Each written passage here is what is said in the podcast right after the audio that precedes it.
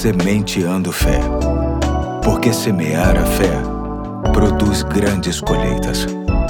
Olá, hoje é sábado, dia 18 de fevereiro de 2023. Aqui é o pastor Eduardo e tenho a alegria de ter a sua companhia no último episódio da série Infalíveis Promessas, que tem como base as promessas de Deus encontradas na Bíblia, comentadas por Charles Spurgeon e com algumas citações de minha autoria. Encerro tratando do que está escrito no Salmo 115, verso 13, que diz assim: Ele abençoa os que temem o Senhor tanto pequenos como grandes. Nosso Deus tem uma consideração muito grande com aqueles de pequeno patrimônio, pequeno talento, pequena influência, pequena importância. Deus tem o cuidado de sustentar desde as pequenas coisas da criação até as grandes montanhas e os grandes mares. Até os pardais encontram casa e a andorinha ninho para si. Entre os que temem ao Senhor, há pequenos e grandes. Alguns são bebês e outros são gigantes, mas estes são todos abençoados. Nada é pequeno para Deus, pois ele faz uso de qualquer coisa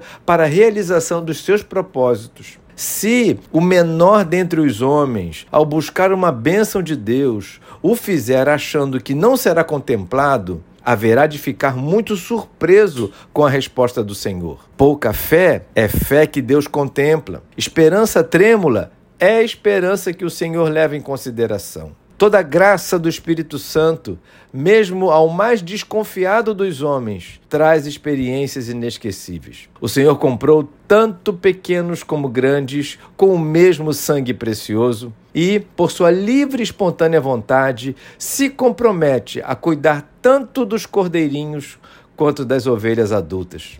É fácil de entender tudo isso quando vemos que nenhuma mãe negligencia o seu filho porque é pequeno. Ao contrário, quanto menor ele é, mais delicadamente ela cuida dele. E quando ele chega a ser um adulto, o cuidado permanece. Não tem filho grande e pequeno para uma verdadeira mãe. Filho é filho. E assim também acontece com todos aqueles que temem ao Senhor. E o temer aqui é mais do que sentir medo, é ter reverência, respeito, alta consideração e sim medo de magoar, ofender e desrespeitar a Deus. E a maneira mais inteligente de temer a Deus é recebendo Jesus Cristo como Senhor e Salvador. Diante de Deus Pai, Jesus se torna o nosso justificador, não importa se somos grandes ou pequenos, o que temos ou o que somos. A bênção de Deus chega a todos e isso faz muita diferença. Hoje eu fico por aqui, até segunda, se Deus quiser.